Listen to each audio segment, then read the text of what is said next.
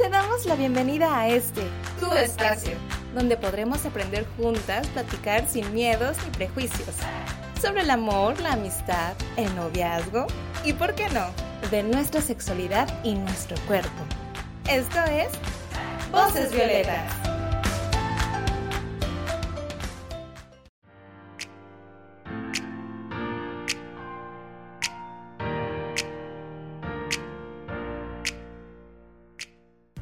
Saludo nuevamente con mucho gusto. Yo soy María Fernanda Enríquez y estoy muy contenta de estar en un nuevo programa de Voces Violetas, un espacio para ti, un espacio para todas. Esta es una producción del Gobierno del Estado de Colima a través del Instituto Colimense de las Mujeres como parte del proyecto de educación sexual y reproductiva. Hoy, como en cada emisión, están conmigo Mafer del colectivo Querida y Marifer. Hola, ¿cómo están? Hola. Y tenemos una invitada con nosotras, Sofi. Cuéntanos un poquito de ti. Estamos muy contentas de, de que estés aquí con nosotras. Hola María, buenas tardes. Eh, eh, tengo, mi nombre es Sofía Alexandra, tengo 13 años y estoy también muy contenta de estar aquí con ustedes. Nosotras también, Sofi. ¿Qué estudias? Cuéntanos. Estoy en segundo de secundaria. ¿Y qué es lo que más te gusta hacer así en tu día a día? Eh, comer, dormir y hacer un poquito de tarea. un poquito. Muy bien. Bueno, pues el día de hoy el tema va a ser derechos sexuales y reproductivos. En el primer podcast hablamos de que existe una cartilla de derechos sexuales y reproductivos específicos para las y los adolescentes y hablamos de manera muy general de ellos. El mes pasado abordamos específicamente los primeros siete derechos que me ayudas, este, Marifer, por favor. Claro, recordamos que el primero es que tenemos derecho a decidir de forma libre, autónoma e informada sobre nuestro cuerpo y nuestra sexualidad. El segundo vendría siendo que tenemos derecho a ejercer y disfrutar plenamente nuestra sexualidad. El tercero es que tenemos derecho a manifestarnos públicamente de nuestros afectos. El cuarto es que tenemos derecho a decidir libremente con quién o quiénes relacionarnos afectiva, erótica y socialmente. El quinto, tenemos derecho a que se respete nuestra privacidad e intimidad y a que se resguarde la confidencialidad de nuestra información personal. En el sexto tenemos derecho a la vida, a la integridad física, psicológica y sexual, a vivir, a vivir libres de violencia. Y el séptimo es que tenemos derecho a decidir de manera libre e informada sobre nuestra vida reproductiva. Muy bien, ahora vamos a hablar del octavo y vamos a hacer como algunos ejemplos. El octavo es el derecho a la igualdad. Si quieren podemos empezar con Sofi. ¿Qué, qué, qué se te ocurre de, con este derecho, Sofi? ¿A qué, significar, qué significará? Yo digo que es el derecho a que la gente sea tratada de la misma manera. Sí, exactamente eso, ¿no? Que todos somos personas diferentes, cada una con características diferentes, pero tenemos el derecho a ser tratados como iguales. También esto entra pues dentro de la cuestión de la sexualidad, de nuestra manifestación de nuestra identidad de género. No por ser homosexual tengo que ser discriminada. Claro, ¿no? Vivir una vida libre de prejuicios y estereotipos independientemente de nuestra identidad u orientación sexual. Y también, independientemente de si somos hombres o mujeres, merecemos pues los mismos derechos, ¿no? No ser tratadas diferente nada más porque somos mujeres y reconocer que como mujeres y niñas tenemos necesidades específicas eh, por, por el género, ¿no? Por el sexo al cual pertenecemos. Eh, el noveno derecho es el derecho a vivir una vida libre de discriminación. Eh, a ver, Sofi, cuéntanos un poquito de esto. Em, yo digo que este derecho se trata de que no seamos discriminados de, de, nuestra raza, nuestro color, religión y mucho menos por nuestro, nuestra sexualidad. Sí, exactamente así como lo mencionas. Es justamente no ser discriminados por nuestra orientación sexual, por cómo nos gusta vivir nuestra sexualidad. Entonces, pues, como tener ese respeto de que todas las personas siempre van a saber que somos diferentes. Nos vamos con el décimo derecho, que es el derecho a la información actualizada, veraz, completa, científica y laica sobre nuestra sexualidad. Creo que aquí sale recalcar mucho lo de laica por el, el tema este controversial de la iglesia, ¿no? Que decidir sobre nuestro, sobre los cuerpos de las mujeres. Y Y pues sí, justo como dices, ¿no? De vez en cuando, por ejemplo, la iglesia sale que es un pecado la masturbación, pero es algo biológico y parte de nosotros. Entonces, saber cómo qué queremos nosotras y que no sea por, por imposición, sino por convicción. Y pues separar todo esto de la educación sexual de la iglesia, de la religión, la que sea, respetar pues nuestro cuerpo y nuestro proceso. Y también pues que eh, estemos bien informadas, ¿no? Que es un derecho el que nos den información y nos brinden, eh, por ejemplo, datos sobre eh, los servicios a los cuales podemos acceder las y los adolescentes en caso de que, que queramos iniciar con nuestra vida sexual con una pareja, pues sexual o afectiva. Y pues esto es muy importante porque a veces se piensa que nada más cuando eres un adulto o adulta, que ya lo hemos hablado en otros podcasts, en otros episodios, eh, pues es cuando vamos con mamá y entonces sí nos dan esa información. Pero si vamos nosotras solas y nos ven, pues no sé, chiquitas o chiquitos, pues no nos quieren dar ese, ese servicio, ¿no? Y es un derecho. Entonces, cuando una persona que está en una institución eh, de salud, pues tiene que darnos, o sea, tiene que garantizarnos el acceso a esa información y no... Eh, em, y no brindárnosla desde, desde sus creencias religiosas, porque precisamente es una información que debe ser laica y que pues tiene que estar al acceso de todos y todas. Nos vamos con el onceavo derecho, que dice así, tenemos derecho a la educación integral en sexualidad. ¿Qué te diste esto, Sofi? ¿A qué te suena? Me suena, a mí me explicaron que era cuando te dan educación sobre la sexualidad porque muchas veces mm, personas no están enteradas de esto y puedes cometer algún error como embarazarse o algo así. Sí, creo que lo que dice Sofi es importante y más cuando en las escuelas no se tiene este tipo de educación sexual para los niños y niñas porque dicen que no tienen la edad. Más sin embargo, luego los niños llegan o niñas llegan a sus casas, investigan en páginas que no son confiables y obtienen información errónea y también, también implica mucho a los padres y madres de familia, ¿no? De hablar de estos temas con, los, con sus hijos e hijas para que no tengan lagunas de esto. Incluso como que nomás nos, nos enseñan que tenemos pene, que tenemos vagina, que tenemos gusto y hasta ahí. No nos enseñan la sexualidad como tal, nomás lo biológico y yo creo que ese es el mayor problema de la educación sexual en nuestro país. Nos deberían enseñar que existe la masturbación, que existen diferentes identidades de género, que existen muchísimas subtemas en la sexualidad y pues nomás no nos lo enseñan, simplemente es lo biológico porque es lo, lo justo, lo bueno, por así decirlo. Y como dice Maffer, bueno, ya lo habíamos comentado creo en otros podcasts de la masturbación solo se aborda de la parte masculina y no y la masturbación femenina no se ve como algo algo normal, algo que sea bueno. Y también esta parte de que eh, nos, nos hacen creer que solamente si somos niñas nos pueden gustar los niños, ¿no? Entonces, desde esta información que se nos proporciona desde primaria, secundaria, bachillerato, está súper sesgada porque solamente reconocen que tenemos una orientación sexual heterosexual. Esto quiere decir que si yo soy niña, me gustan los niños y que si un niño es niño, pues le gustan las niñas, obligatoriamente. Y esto puede eh, ocasionar que las personitas que, por ejemplo, si yo me siento atraída hacia una niña, pues sienta conflicto porque todos y todas las demás van a creer que yo estoy mal y que yo no soy una persona normal. Pero se tiene que naturalizar que es totalmente normal yo como niña estar enamorada de una niña, sentirme atraída físicamente, sexualmente, afectivamente hacia una niña y expresarle mis afectos y que esto sea tan natural y tan normal como cuando a las niñas les gustan los niños. Incluso creo que aquí entra mucho el tema de las niñas nomás son para ser mamás, entonces nomás se pueden reproducir o tener relaciones sexuales para reproducirse, por así decirlo, cuando no es ahí, va más allá por el gozo y todo esto. Y creo que también va mucho con el tema.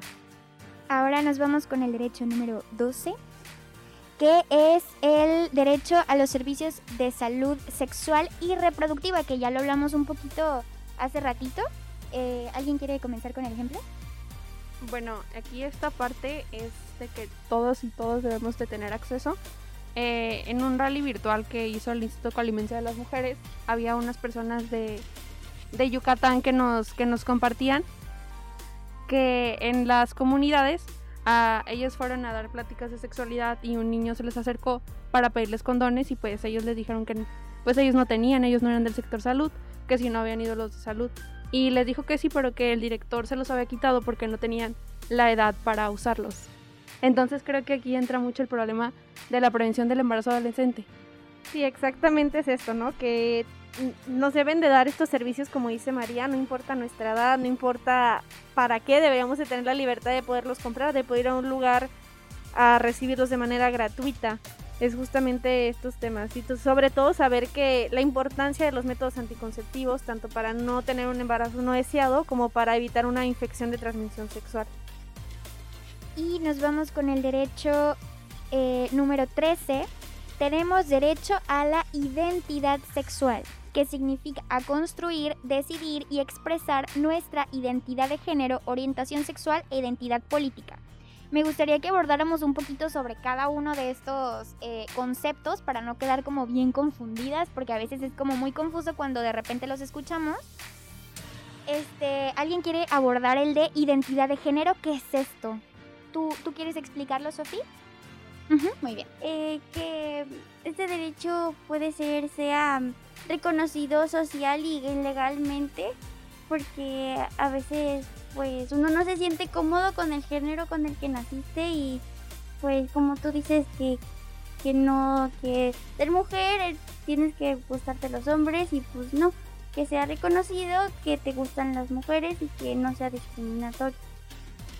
Exactamente esto, a veces con el sexo con el que nacemos no nos identificamos y entonces pues nos identificamos con otra perspectiva, ¿no? Si soy mujer me puedo identificar como hombre y es poder, poder expresar esto. Sí, precisamente como decían eh, Marifer y Sophie, nosotros nacemos con un tipo de cuerpo, ¿no? Entonces nos observan y somos, pues tenemos una vulva, tenemos pechos, eh, nuestros cabellos nos los dejan crecer y todo esto, entonces la sociedad interpreta que nosotras tenemos que hacer cierto tipo de actividades simplemente por haber tenido este cuerpo, es decir, por nacer con, con el sexo de mujer. Pero eso eh, la, la sociedad nos lo enseña.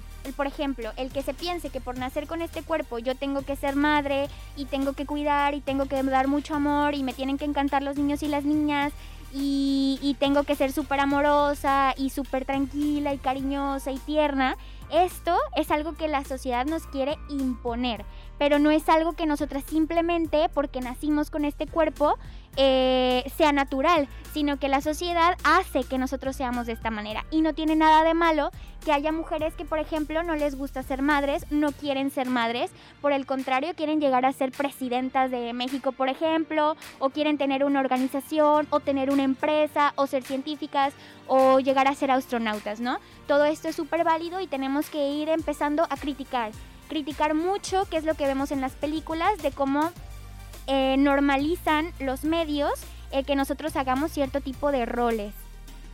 Continuamos con el concepto de orientación sexual y continuamos con el siguiente derecho. ¿Qué es eso de la orientación sexual? Este, creo que independientemente de hombre, sea tu género hombre o mujer, es hacia qué te sientes atraído sexualmente, no importa si y efectivamente no importa si eres mujer, te sientes atraída por una mujer o si eres hombre, te sientes atraído por un hombre. Eh, creo que eso va relacionado y es donde entra la comunidad LGBTTT+. Eh, continuamos con el derecho número... ¿Ya no? sí, el número 14. Tenemos derecho a la participación en las políticas públicas sobre sexualidad y reproducción, en su diseño, implementación, evaluación y seguimiento ¿Qué nos querrán decir con este derecho sexual en la cartilla? Pues que a veces nos pueden llegar a discriminar, por ejemplo, una, si una mujer es trans, es que existe mujeres trans, entonces, por ejemplo, se tardan muchísimo en darles legalmente su identificación como mujer. ¿Qué es una mujer trans? Una mujer trans es, es alguien que es hombre en un inicio y decide que no se identifica con esa identidad de género, entonces decide cambiarla a ser mujer hay mujeres que son transexuales y hay mujeres que son transgénero. Transexual significa que no solamente eh, este, esta persona que nació con un cuerpo de hombre se identifica como mujer, porque eso sería eh, transgénero, una mujer transgénero, sino que además una mujer transexual quiere decir que hace modificaciones en su cuerpo con operaciones eh, para tener el cuerpo, ¿no? De, una mujer que es con el que se siente identificado. Es decir, que se puede hacer implante de senos, eh, se puede incluso modificar eh, su aparato reproductor sexual y modificarlo de eh, ser un pene a hacerle una vulva. Estas modificaciones se, se pueden dar y están pues em, se dan también aquí en México. Hay, hay mujeres trans y hombres trans aquí. Y ahora vamos a irnos eh, con una recomendación que nos dio Fernanda Domínguez del colectivo también de Querida. Vamos a escucharla.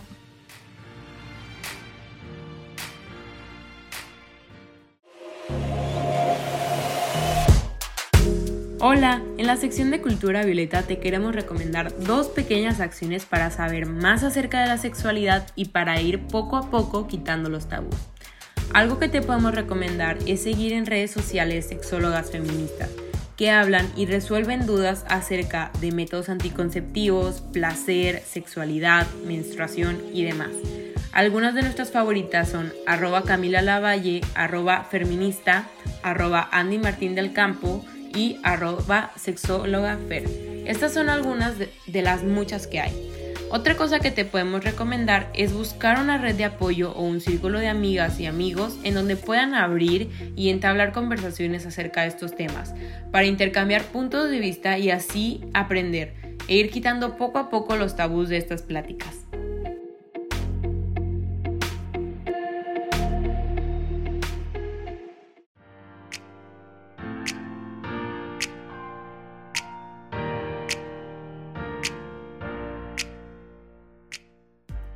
Y bueno, para cerrar, a mí me gustaría mucho eh, preguntarle a Sofi, ¿qué aprendiste hoy, Sofi? ¿Con qué dudas te quedaste también? Eh, para ver si las podemos recapitular en otro episodio. Pero me gustaría mucho escucharte y saber qué te llevas hoy de lo que aprendiste. Ok, tengo dudas en el derecho, creo que el 14, el último.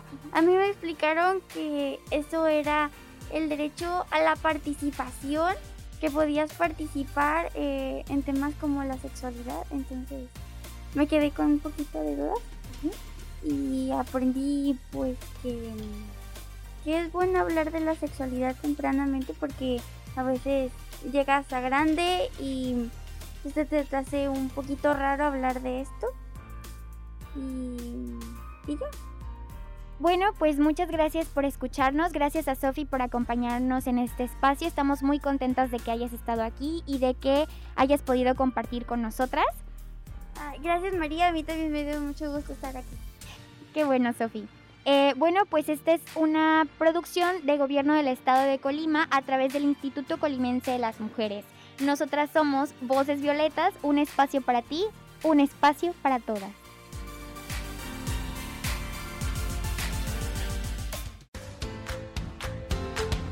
Gracias por sintonizar Voces Violetas, un espacio para ti, un espacio para todas, un lugar para aprender, escuchar y conocernos. Esta es una producción del Gobierno del Estado de Colima a través del Instituto Colimense de las Mujeres.